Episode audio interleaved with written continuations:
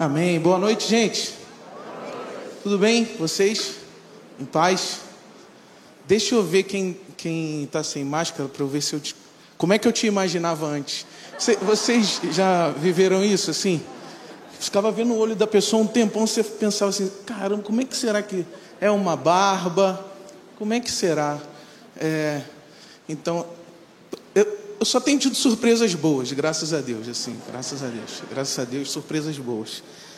Que bom estar tá aqui nesse clima gostoso de celebração. Tanta coisa já aconteceu e a gente só está 36 minutos celebrando juntos e juntas.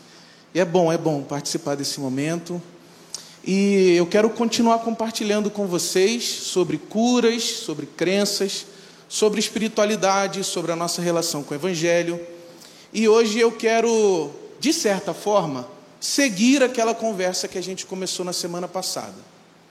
Mas eu quero começar com uma história que eu testemunhei em 2019, quando eu estava fazendo um curso de extensão na antropologia urbana aqui em São Paulo. E eu lembro que uma das tarefas desse curso era visitar alguma comunidade que tivesse no quadro daquilo que a gente habituou chamar de deficiência física. E aí eu lembro que eu visitei uma comunidade de cegos de nascença.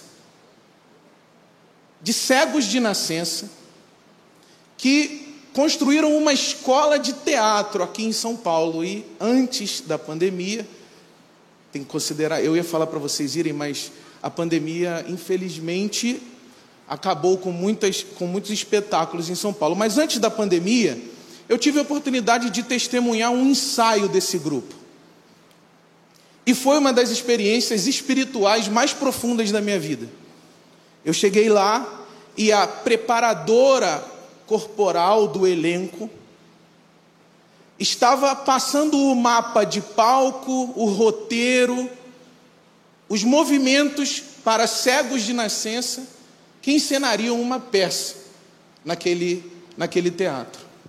E eu lembro que, enquanto eles esboçavam alguns movimentos, a preparadora do elenco, a, a, a produtora, ela tocava no corpo deles, pegava na mão deles e fazia os movimentos, tocava no corpo deles e simulava como seria é, o movimento de rolar ao chão às vezes, às vezes fazia uma, uma força no peito para eles entenderem a intensidade do que ela gostaria de ver ali acontecendo naquela peça. E aí teve uma hora que eu saí para um lugar, tipo um, tipo um mezanino assim, e eu fiquei olhando de cima aquela cena. Concentração absoluta no auditório, e os preparadores de elenco tocando no corpo de cada um daqueles cegos e cegas de nascença, para ensinar os movimentos, as interpretações da vida. Enquanto eu estava ali, eu me imaginei numa das cenas do Evangelho. E eu imaginei um religioso entrando naquele teatro, naquele ensaio, naquela preparação de elenco, interrompendo aquela cena e, e perguntando assim: Ei, vocês, cegos de nascença, quem pecou aí para que vocês tivessem nascido assim? Vocês mesmos pecaram ou os pais de vocês? Imagina uma coisa dessa. Imagina uma, imagina um, uma preparação de elenco para um teatro de cegos. Entra um religioso trajado de religioso, interrompe o ensaio e diz: Olha, quem é o pecador aí? E quando eu imaginei essa cena, eu fiquei pensando assim: quem seria o cego? Quem seria o espiritualmente cego num evento como esse? Quem seria o corpo que não consegue visualizar, que não consegue imaginar o mundo do outro e por isso só tem a categoria pecado para designar qualquer coisa que saia da sua noção de ordem. E naquele dia, naquela experiência, eu pude entender melhor o que o Evangelho de João narra no capítulo 9. Eu te convido a acessar a sua Bíblia aí, porque a gente vai conversar hoje sobre um desses tipos de religiosos que, ao lidar com aquilo que lhes escapa, que lhe, que lhe difere, parece só ter em mente esse tipo de categoria negativa, esse tipo de categoria é, discriminatória para lidar com a diferença do outro. Aqui nessa cena, literalmente, um religioso chegou para um cego de nascença e perguntou: Quem aí pecou? Você ou seu pai? Você ou sua mãe? Veja lá comigo. Ao passar, Jesus viu um cego de nascença. Seus discípulos lhe perguntaram: Mestre, quem pecou? Este homem ou seus pais, para que ele nascesse cego? Disse Jesus: Nem ele, nem seus pais pecaram, mas isso aconteceu para que a obra de Deus se manifeste na vida dele. Enquanto é dia, precisamos realizar a obra daquele que me enviou. A noite se aproxima quando ninguém pode trabalhar. Enquanto estou no mundo, sou a luz do mundo.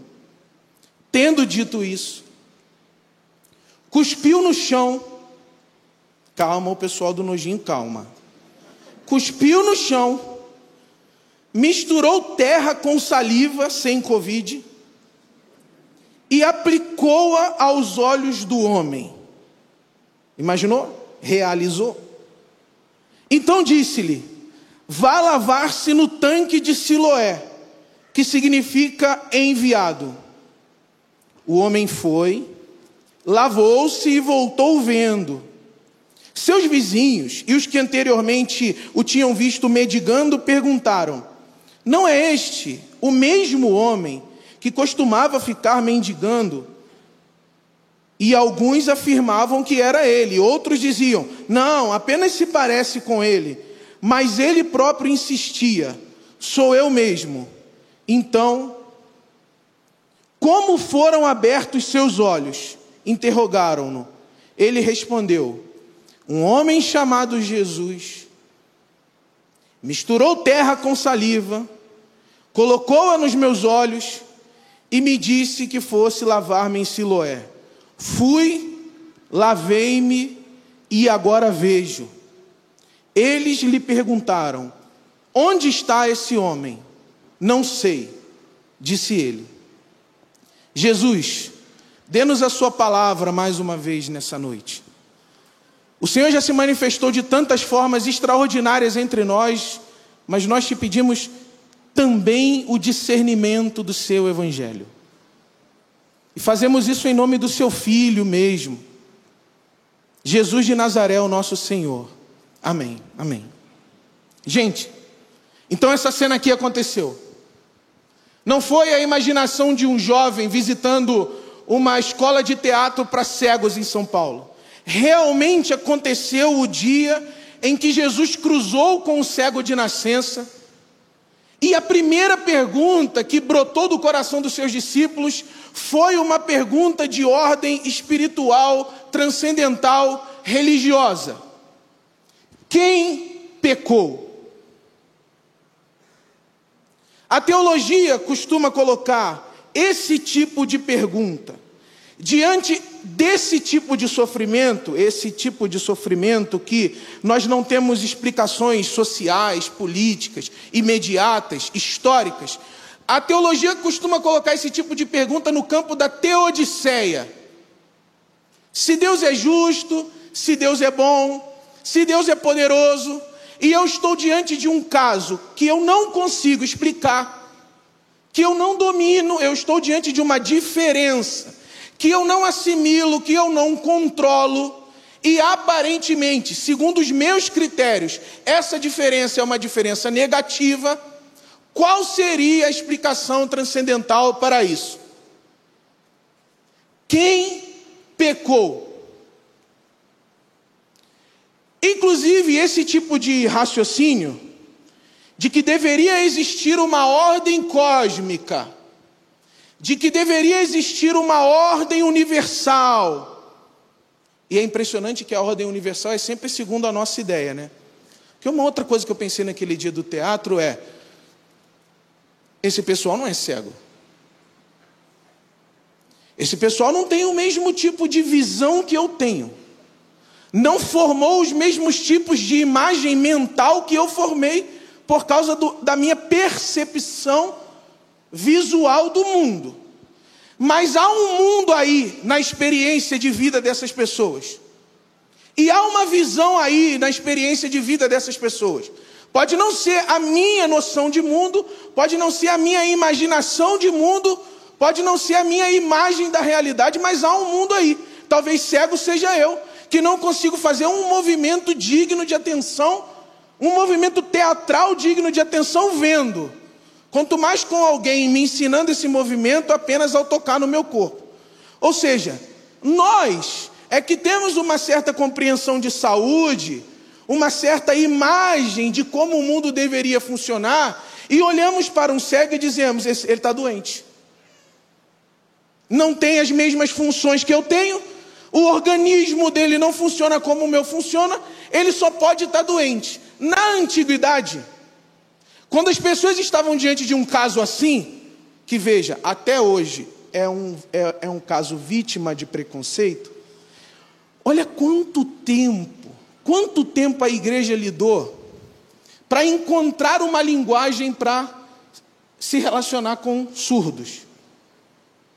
Repararam isso? Quanto tempo que a igreja entendeu e foi por uma demanda comunicacional que ela tinha que criar uma linguagem, e a gente até botou ali, ó, que ela tinha que criar uma linguagem para dar acessibilidade a esse tipo de experiência de mundo.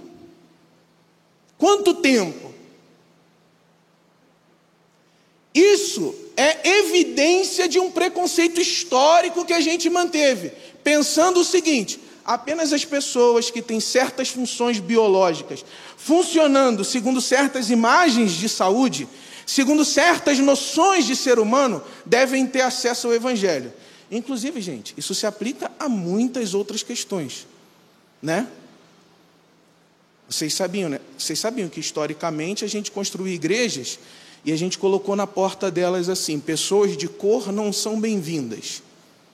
Hoje tem outra placa na porta das nossas igrejas, menos visível, menos visível, mas elas estão lá. A partir daquilo que você é, se o que você não é, aliás, se o que você é não for segundo a minha imagem de mundo, segundo a minha imagem de saúde, segundo a minha imagem do que quer que seja, de pureza, essa é uma outra ideia perigosíssima. Porque os religiosos têm uma certa ideia de pureza e eles gostam de aplicar essa certa ideia de pureza ao mundo inteiro. Depois a gente fala sobre isso qualquer dia. É, vamos falar da visão. E quando a gente, ante, hoje, a gente vê com esse tipo de preconceito. Na antiguidade, a categoria que as pessoas tinham para lidar com essa diferença aí, que não se pode dominar, era pecado. Pecado era o recurso, era o recurso simbólico, era o recurso social que as pessoas tinham para aparecer um manco é um inválido. Apareceu um cego é um pecador. Apareceu uma mulher é uma coisa. Se não tiver marido é uma pecadora. Perceberam isso? Perceberam que o conceito, a ideia de pecado naquela sociedade era utilizada para marcar a existência e a diferença entre as existências de um e de outro. Só que tem um problema gravíssimo aqui. É que se a gente continua pensando isso hoje, depois de toda uma história de revelação da Bíblia, depois de toda uma experiência subjetiva com Jesus, depois de séculos e séculos de história religiosa, se a gente continua linkando certas limitações do nosso corpo, a, a, a, causa direta em Deus, três pessoas sofrem com isso. Você mesmo, Porque você entra num desespero perguntando para Deus por que cargas d'água você, logo você, em 7 bilhões de pessoas, veio a nascer com essa configuração de corpo. Você sofre desesperadamente. Você sofre desesperadamente achando que Deus é causa de você ser quem você é. Pior ainda, que Deus é causa de você não ser a imagem que você produziu para você mesmo. Eu queria ser o PA, por exemplo. Sabe o PA do Big Brother? Vocês não assistem, não, gente? Mentira. Só aquela moça lá que não assiste mesmo, que ela falou com convicção: Não assisto, pastor. Eu, eu, amém. Eu também não assisti até o Gil do Vigor. Quando apareceu o Gil do Vigor, mudou a minha vida. Fecha parênteses. E, me ensinaram que a imagem ideal de corpo, que a imagem ideal de saúde é Paulo André. Só tem um problema no Paulo André: o corte racial. Isso é um problema para a nossa ideia de corpo. Né, gente?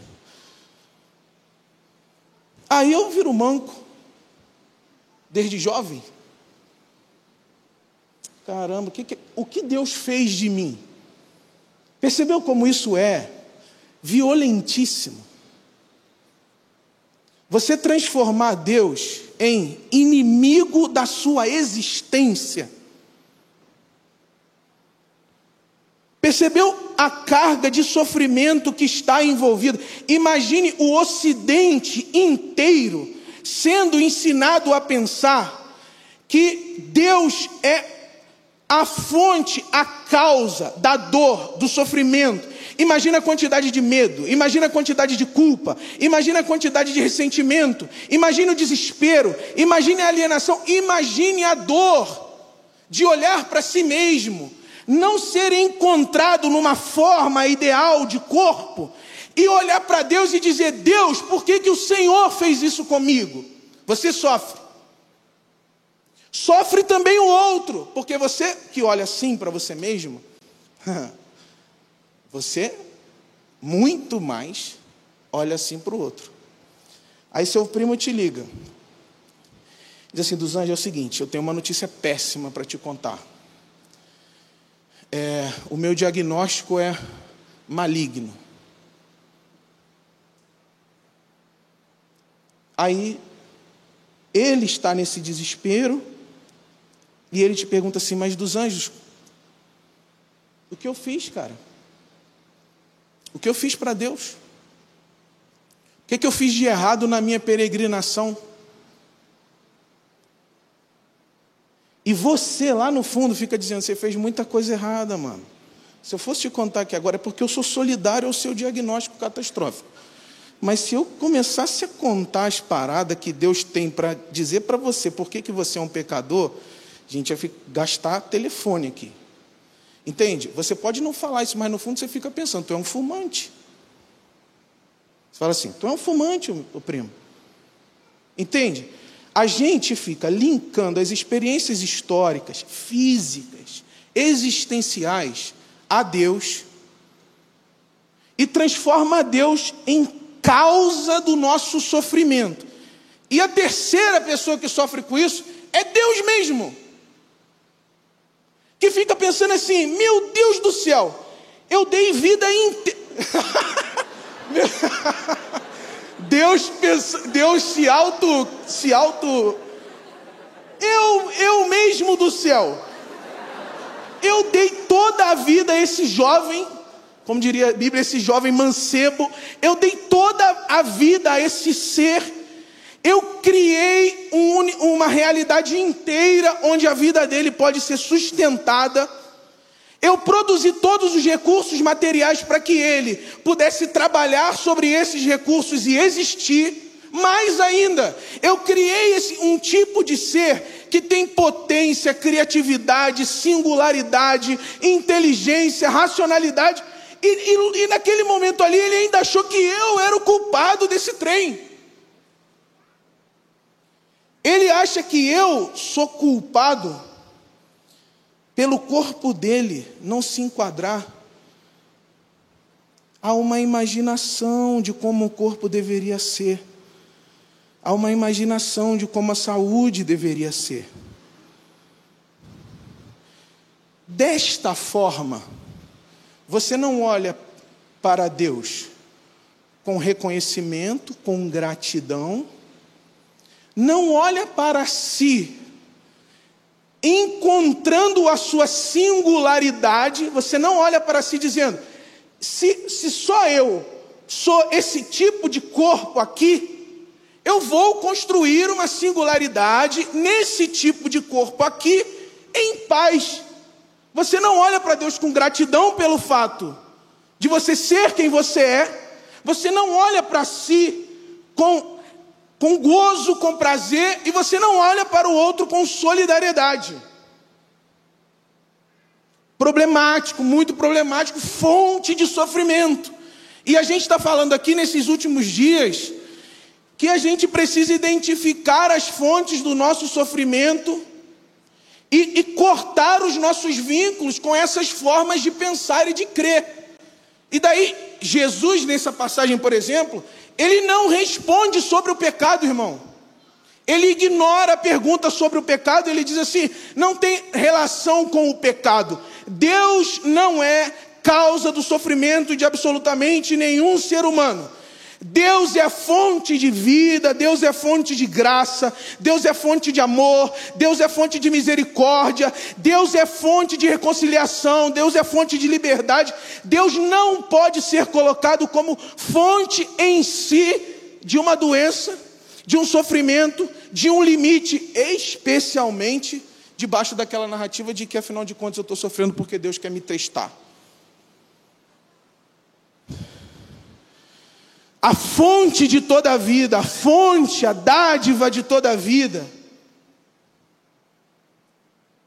não pode ser reconhecida como causa do nosso problema. E Jesus diz assim para esses jovens: Deus não é causa de nada, isso não tem nada a ver com pecado, isso não tem nada a ver com pecado nem dele, nem dos ancestrais dele.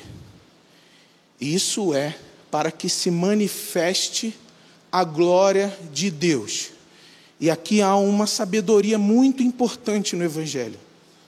Quando você desloca esse pensamento religioso, de que Deus é causa da dor, de que Deus é causa do limite, de que Deus é causa do sofrimento, e entende que Deus é causa da oportunidade de transformação da sua própria vida, quando você para de pensar Deus como seu inimigo, histórico e passa a pensar Deus como uma presença contigo que manifesta em qualquer das situações históricas um poder de transformação, ou seja, Deus é causa da capacidade de transformação da vida e não do sofrimento, e não da dor, e não do castigo. E entende isso quando você trata Deus aqui nessa segunda cena que Jesus cria para a gente?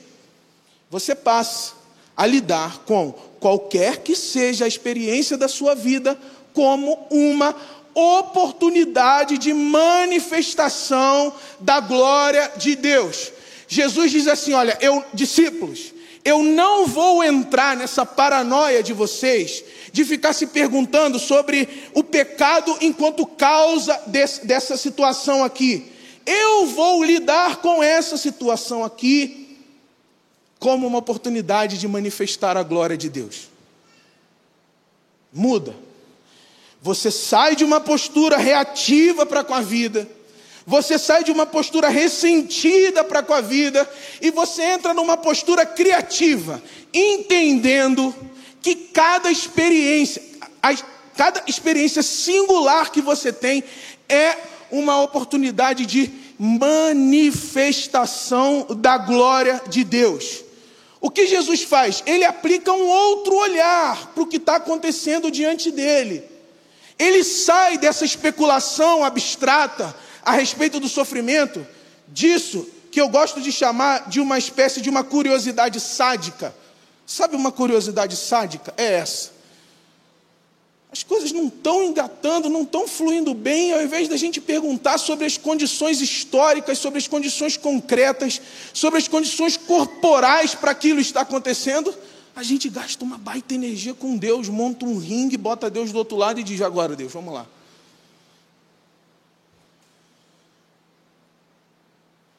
Você reinterpreta o acontecimento e diz assim: Olha, eu descobri que eu não sou o PA. Mas eu sou eu mesmo, eu sou o que eu sou. Esse é o meu corpo, essa é a minha história, esse é o meu limite. Aquela ali é minha mãe, aquele ali é o meu pai, esse aqui é o lugar onde eu nasci.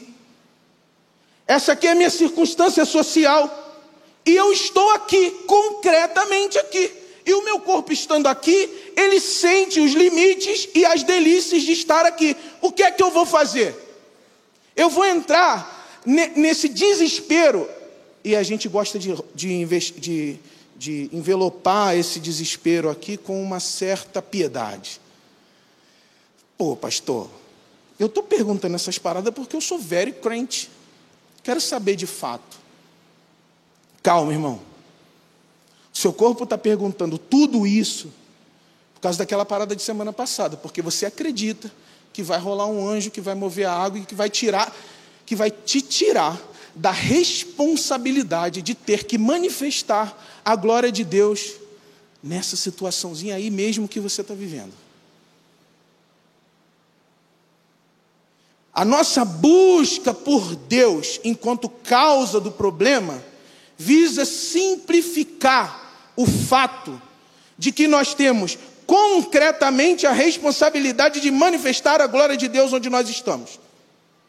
Então, Olha para cada uma das experiências da sua vida, olha para você mesmo, olha para o seu corpo, olha para a sua história, olha para os seus limites e olha para os seus potenciais e diz assim: tudo isso, tudo isso é um complexo, é um acúmulo, é, é, é, é um corpo para a manifestação da glória de Deus onde eu estou, para a manifestação da glória de Deus em mim, para a manifestação da glória de Deus através de mim. E aí o que a palavra é manifestação, né? Manifestação. E aí o que Jesus faz? Manifesta. Ele manifesta a glória de Deus. Ele mani ele manipula a terra, manipula a terra, põe no olho do do Filipe dos Anjos lá, da antiguidade, e fala assim: Agora, Felipe, você vai até o tanque de Siloé. Aí o cara falou: Hum, eu, cego de nascença, esse jovem aí, passa essa geleca no meu rosto, esse slime no meu rosto, manda eu ir no tanque de Siloé. Olha só, o que o texto diz para a gente no futuro. Jamais um cego de nascença tinha sido curado, jamais.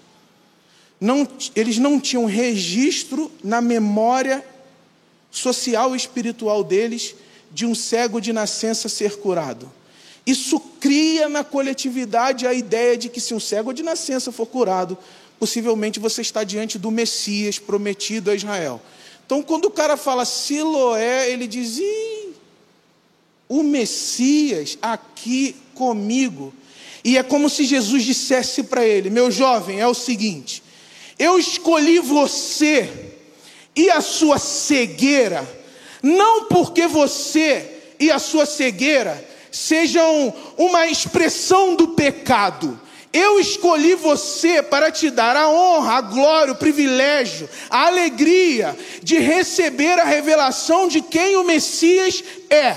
Vai ao tanque de Siloé, porque você vai descobrir o seguinte: você vai descobrir que não é que você é um pecador, você não é um abandonado, você não é um desprezado, você não é um inválido, você não é um inútil, você é o privilegiado que recebeu um corpo e esse corpo vai conhecer a revelação do Messias.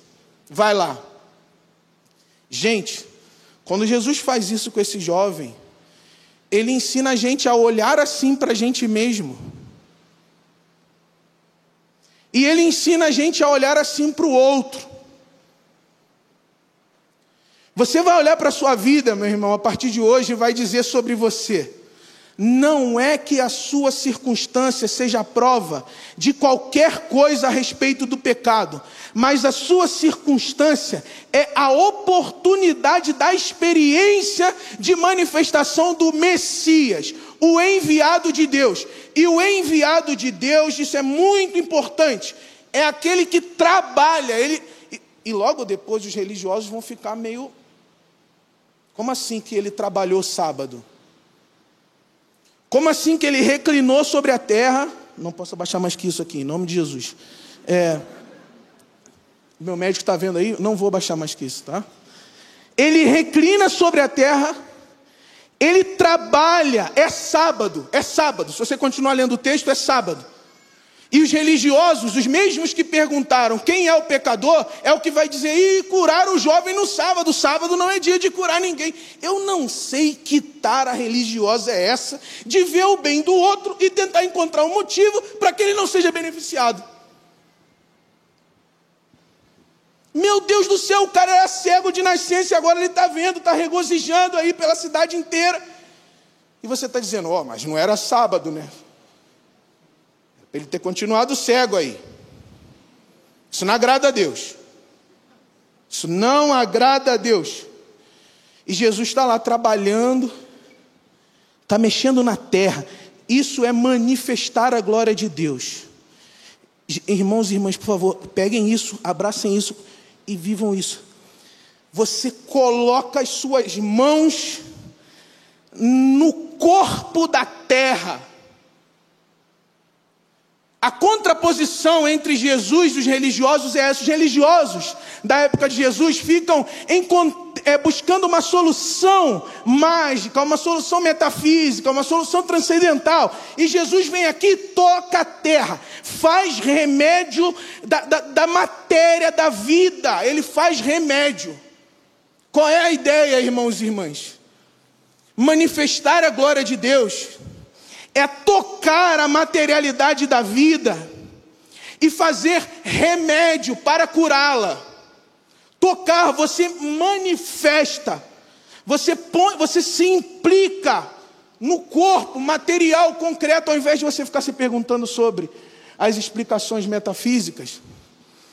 Você engaja o seu corpo, você engaja as suas mãos e você produz remédio para curar o outro a tradição dos pais da igreja cunhou uma expressão lindíssima para falar de passagens como essa.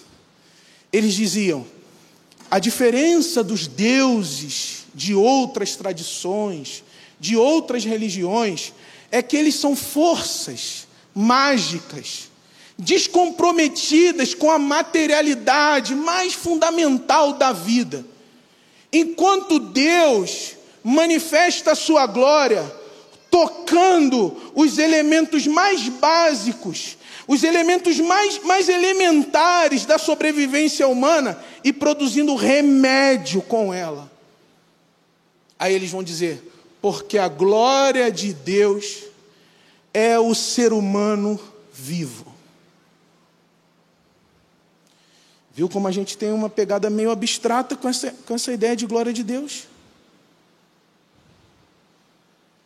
Essa sua cegueira dos anjos é uma oportunidade para que eu toque na terra, produza remédio e cure você.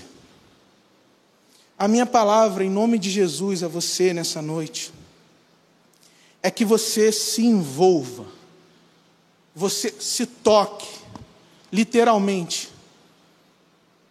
Pegue na materialidade da sua vida reúna os seus recursos, reúna a sua inteligência, reúna a sua formação, reúna a sua saúde, pegue todos esses recursos, declare a glória de Deus sobre esses recursos e produza os remédios que você mesmo e o mundo inteiro ao seu redor precisa. E que você vá até o outro, toque o outro, gentilmente, carinhosamente, aplique no outro esses materiais milagrosos que fazem com que a vida brote, se reproduza, seja curada. Toque, meu irmão. quando você estiver diante dessa experiência limite, ao invés de ficar imaginando, Deus, por que eu? Deus, qual foi o pecado? Qual foi o vacilo, Deus? Onde eu errei contigo para que eu tivesse nessa situação? Ao invés de você fechar os olhos e tentar encontrar uma explicação fora, abra os olhos e toque. Toque na terra que você é, toque na terra do seu coração. Adube mais, regue mais, qualifique mais, cuide mais, cure mais, produza com essa criatividade de com essa criatividade de jardineiro, produza os remédios. Reúna todos esses materiais que estão diante dos seus olhos hoje, a igreja, a religião, as canções, a Bíblia, a tradição, a espiritualidade, o convívio com o outro. Reúna todos esses recursos e faz remédio com isso. E aplique esses remédios primeiro em você mesmo, cuide-se, cure-se e depois vá até o outro. Põe nos olhos do outro, para que ele tenha também a oportunidade de ver o Messias se manifestando diante dele. E a pergunta final é: aonde está esse jovem que te curou? Onde está esse jovem que te curou? Onde está esse jovem que trabalhou por você? Melhor dizendo, dos anjos, onde é que está esse jovem que trabalhou em você? A resposta da Bíblia é que esse jovem que trabalhou na gente, que tocou os materiais do nosso corpo, esse jovem está entre nós. Jesus é Deus entre nós. É como se o texto estivesse dizendo assim: poxa, galera, para de ficar buscando uma fonte fora e realize o fato de que Jesus está entre vocês. Jesus está entre vocês para, para trazer vista aos cegos. Jesus está entre vocês para libertar os cativos. Jesus está entre vocês para trazer é, é, é, libertação aos oprimidos. Jesus está entre vocês para quebrar as correntes. Jesus está entre vocês para manifestar a glória de Deus. Jesus está entre vocês. Então, quando você entrar nessa experiência de não conseguir enxergar um modo de valorizar a sua própria vida, e você começar a tatear explicações, lembre-se, Jesus está entre nós. Jesus querido que está entre nós. Toque Jesus os nossos olhos essa noite. É teu, somente teu, todo o trabalho. Jesus querido que está entre nós, toque a nossa mente, a nossa racionalidade essa noite. É teu, somente teu todo o trabalho. Jesus querido que está entre nós essa noite, toque a nossa boca. É teu, somente teu todo o trabalho. Toque o nosso corpo, a nossa dor, a nossa incerteza, a nossa insegurança, o nosso medo, o nosso ressentimento, a nossa culpa. Toque Jesus. Essa é a terra da nossa existência. Essa é a materialidade do nosso coração. E nós nos colocamos estendidos, estendidas diante de Ti, pedindo: Jesus, toque em nós, Jesus. Toque em nós. Tu que passeias entre nós. Tu que faz a obra entre nós, nos ajude a simplesmente ver, ver, ver, ver, ver cada oportunidade da nossa vida como uma oportunidade de manifestação da Sua glória. E nós oramos, Jesus, em teu nome mesmo, em nome de Jesus, aquele que passou por aqui, tocou os nossos olhos e nos curou. Em nome de Jesus. Amém. Meu irmão, minha irmã, o meu desejo em nome de Jesus é que você veja como e quando será o momento de manifestar a glória de Deus na sua vida, no que você estiver vivendo. Que você abra os seus olhos e, e enxergue na sua vida, na sua vida, na sua vida, uma oportunidade de manifestação da glória de Deus. Em nome de Jesus, em nome de Jesus, em nome de Jesus. Amém, amém.